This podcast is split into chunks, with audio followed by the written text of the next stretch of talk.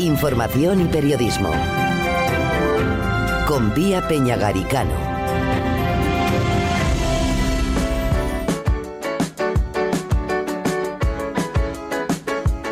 Antes de continuar, tenemos que lamentar la muerte de Nicolás Herrera Cabrera, comisionado del Man Común de Antigua. Fallecía esta madrugada a los 84 años de edad y, según informa a Fuerteventura hoy, su familia se agravaba una enfermedad que venía padeciendo ya desde hace un tiempo. Se va a velar el cuerpo desde esta misma mañana y durante todo el día en el tanatorio del Cuchillete en Gran Tarajal. Hay que recordar que don Nicolás Herrera Cabrera recibía el pasado mes de octubre un reconocimiento a su labor en el Mancomún durante el transcurso del cóctel gala del primer aniversario de Radio Insular. Desde aquí, un abrazo enorme y nuestro más sentido pésame a la familia y amigos de Nicolás Herrera Cabrera. Pero así, hay que continuar. Son las 9 y 53 minutos y nos vamos a ir hasta Corralejo. Allí en la zona de Oplaco se producía esta, este pasado sábado un incendio y se volvía a repetir episodios anteriores. Los bomberos, los servicios de emergencia tenían serias dificultades para acceder hasta el lugar del siniestro. Hablamos con Margarita Hormiga, es una de las vecinas eh, que más tiempo lleva viviendo en esa zona. Margarita, buenos días. Buenos días. Bueno, cuéntanos un poco eh, otra vez este incendio y las dificultades de los bomberos que tuvieron, creo, que empacar hasta tres mangueras para poder hacer llegar el agua hasta esa vivienda.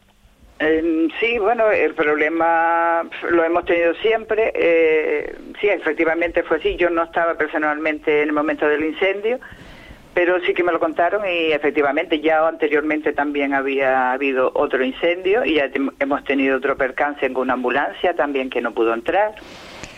Y ese problema venimos arrastrándolo desde el año 17. Desde el 2017. Desde el 2017, en Semana Santa exactamente. Que el ayuntamiento da permiso para levantar un muro y ese muro lo que hace es, de alguna forma, a ustedes, bueno, pues eh, encajonarles casi, casi en, sus viviendas.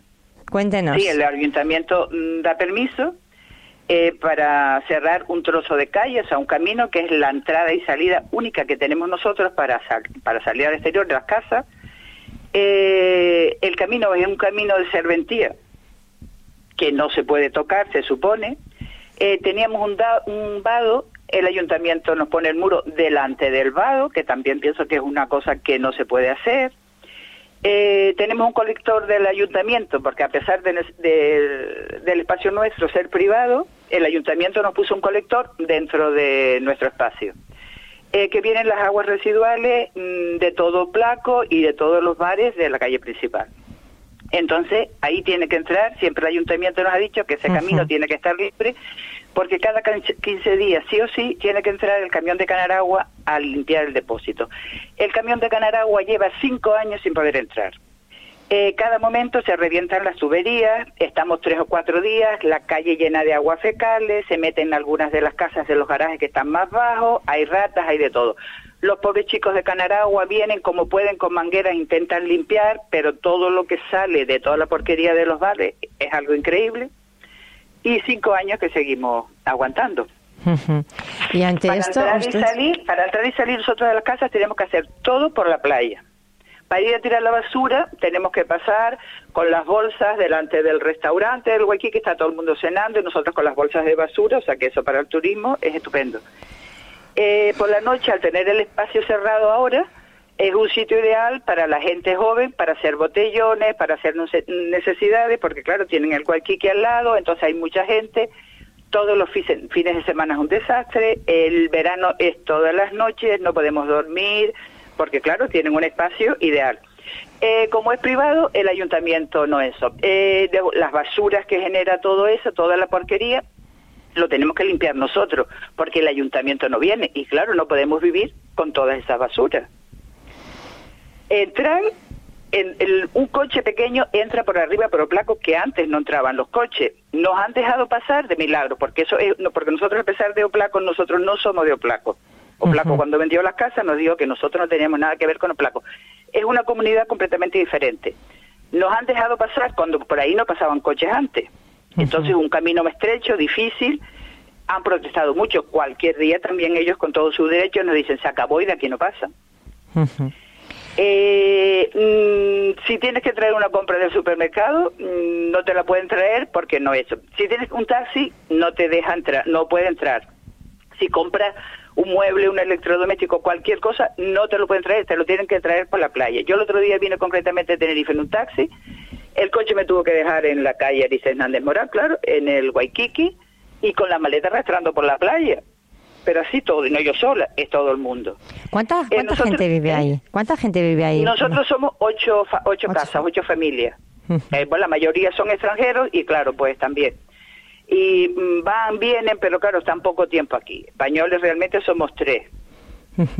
Y nosotros, esto lo sabe el ayuntamiento perfectamente y sabe que todo esto no puede ser, pero entonces nosotros hemos expuesto un montón de veces, no nos hacen caso, hemos expuesto muchísimas veces sobre todo lo de la ambulancia y los bomberos.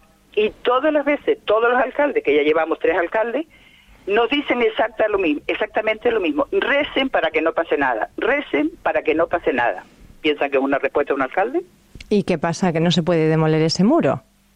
Sí, claro que se puede demoler si el, el ayuntamiento quiere, pero no sé qué intereses creados hay en ese ayuntamiento porque han pasado tres alcaldes y nadie quiere saber nada. Es que nadie quiere saber nada de nosotros y tenemos reuniones, pero nada.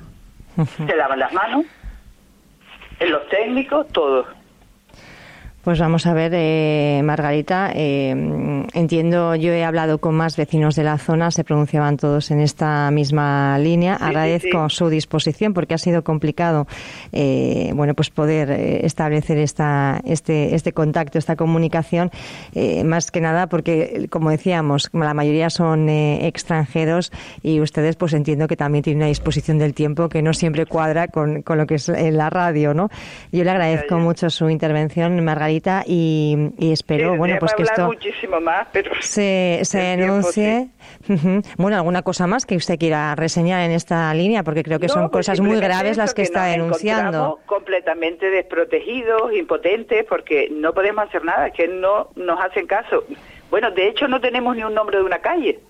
Se supone que vivimos en la calle Fragata solamente para pagar los impuestos. De resto, yo he ido muchas veces al ayuntamiento a preguntar dónde vivo y dice, donde usted paga los impuestos, digo, en la calle Fragata, ah, esa calle no existe, porque hasta eso nos quitaron la calle. No llegan las cartas, no te puede llegar un paquete, no te puede llegar nada. Aquí hubo una vecina que se aburrió de tal manera que ella venía muchísimo de Las Palmas y tuvo que vender la casa porque ya no podía más con esta impotencia. Yo concretamente tuve un problema grave con mi marido. Eh, mi marido murió a causa de, del muro una de las causas de la muerte fue el muro. ¿Qué pasó, Margarita? Él tenía un, realmente tenía una enfermedad grave de corazón, pero, mm, pero bueno, estaba estable, llevaba unos años estable. Y entonces el venir a Fuerteventura, para él era una maravilla, incluso su médico decía que era la mejor medicina porque aquí se recuperaba muchísimo. Esa Semana Santa concretamente veníamos para acá y el día anterior empieza en el muro. Entonces, él, claro, decidimos no venir porque él nunca aquí le pasaba nada, pero siempre estaba pendiente de lo que, pusiera, que pudiera pasarle algo y tener que utilizar una ambulancia. Entonces dijimos que no, imposible, porque como conocíamos el camino de arriba, que en esa época estaba peor, que sí que no se podía transitar, no vinimos. A partir de ahí, eso fue en Semana Santa, fue en marzo-abril, eh, a partir de ahí, al día siguiente, tuvo una parada cardíaca de los nervios, de, verse impotente, de que no podía hacer nada, fue ingresado y a partir de ahí, de, desde Semana Santa hasta julio, fue continuamente paradas cardíacas y en julio murió. Bueno, pues lamentamos ese fallecimiento. Pero, y entonces su médico, todo el mundo lo dijo. Además, el médico ya lo decía, el muro va a ser su perdición y efectivamente, porque le estaban continuo nervio pensando que no podía venir a Fuerteventura. Vamos a ver eh, qué es lo que qué es lo que ocurre. Mm, trasladaremos de todas formas eh, una vez que los medios de comunicación nada, nada. Nosotros pues vamos a intentar. No votamos y no interesamos, sinceramente. Tenemos eh, entrevista con la alcaldesa pendiente. Eh, preguntaremos esta cuestión y otras, lógicamente, Margarita. A eso sí nos comprometemos. Un abrazo muy grande y espero que se solvente este, este problema, que al final, bueno, pues es un muro casi casi de las lamentaciones, ¿no? Con todos los Pues sí, problemas que está, totalmente. que está Además, una cosa ocasionando. que es imposible, que es, a ver, un plazo de serventía. Siempre he tenido oído que eso es intocable, ¿no? Y aparte que es que estamos aislados completamente. Lo de entrar y salir por una playa, mm, no sé, encerrados en la arena, un día o dos, pero cinco años que llevamos así. Cinco años ya. Margarita Hormiga, un placer. Muchas gracias por, por haber estado con nosotros aquí en Radio Insular. A un abrazo un grande. placer. Mucho ánimo. Adiós, buenos días. Y ya toca despedir, dos minutos pasan de las 10 de la mañana, los compañeros ya preparados para ofrecerles la mejor mañana extra. Vuelva a escuchar esta entrevista en radioinsular.es.